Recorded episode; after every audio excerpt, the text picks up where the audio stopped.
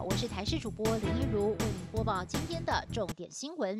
疫苗研发传来了好消息，美国药厂莫德纳公布了疫苗后期试验的初步结果，对新冠病毒的预防效力达到了百分之九十四点五，不但高于辉瑞药厂的疫苗，保存也更加容易，在零下二十度的环境可以保存六个月，放在冰箱里头也能够保存三十天。辉瑞疫苗则必须要放在摄氏零下七十五度的极低温。放冰箱只能够保存五天，相较之下，莫德纳疫苗在储存跟配送上比辉瑞疫苗占优势，最快渴望在年底之前让美国高风险族群优先施打。行政院长发言人丁仪明为牛肉面风波请辞下台，行政院长苏贞昌还原了当时准辞的经过。他说：“年轻人有错就要改，不必多说什么。”不过政院近来争议不断，包括了网军梗图疑云。行政院秘书长李梦燕承诺一周之内就会公布行政院制作了多少张，而种种风波也让苏贞昌在十一月份的网络负面声量创下了今年新高，高达了百分之三十一点六。正面声量更只剩下年初的四分之一。对此，苏贞昌回应：施政难免不尽人意，只能够尽力的做到最好。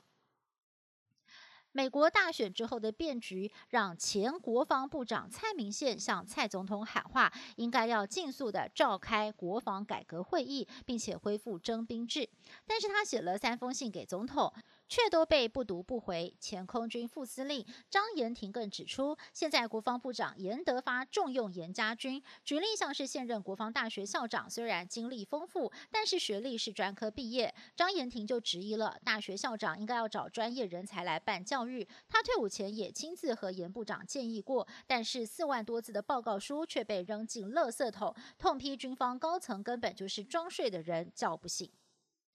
连续二十七年都会陪着歌迷跨年的歌手陈升，今年要让粉丝们失望了。根据了解，陈升日前做健康检查的时候，发现口腔有肿瘤，当下就依照医生的指示，已经立刻的做手术处理。手术过程一切顺利平安，而陈升也已经出院回家休养，恢复的情况相当良好。不过，为了未来能够继续的创作跟演出，陈升决定要遵照医嘱来休息，减少说话跟唱歌的次数，等到休养好了再回来跟大家见面。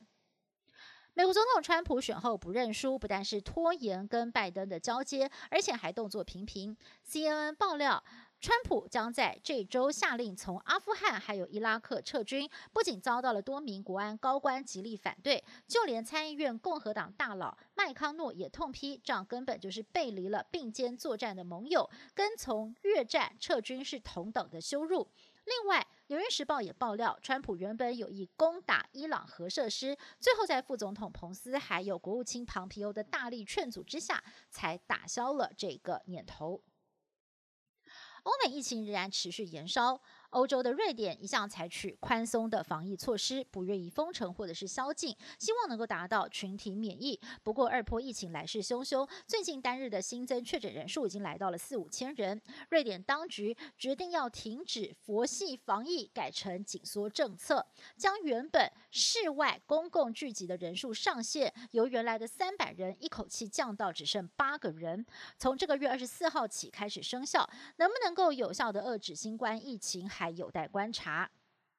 英国跟中国近来因为香港问题还有新冠疫情陷入了紧张。不过最近有一起事件倒是罕见的在两国之间展现了人性温暖的一面。六十一岁的英国驻重庆总领事史云森上个星期六在重庆的一处小镇河边散步的时候，发现一名二十四岁的年轻女子落水。当时围观的群众惊慌失措，不过史云森临危不乱，当场跳下水救起了这名女子，被当地人封为英雄。而英国驻中使馆也推文表扬。以上新闻是由台视新闻制作，感谢您的收听。更多的新闻内容，请您锁定台视各界新闻以及台视新闻 YouTube 频道。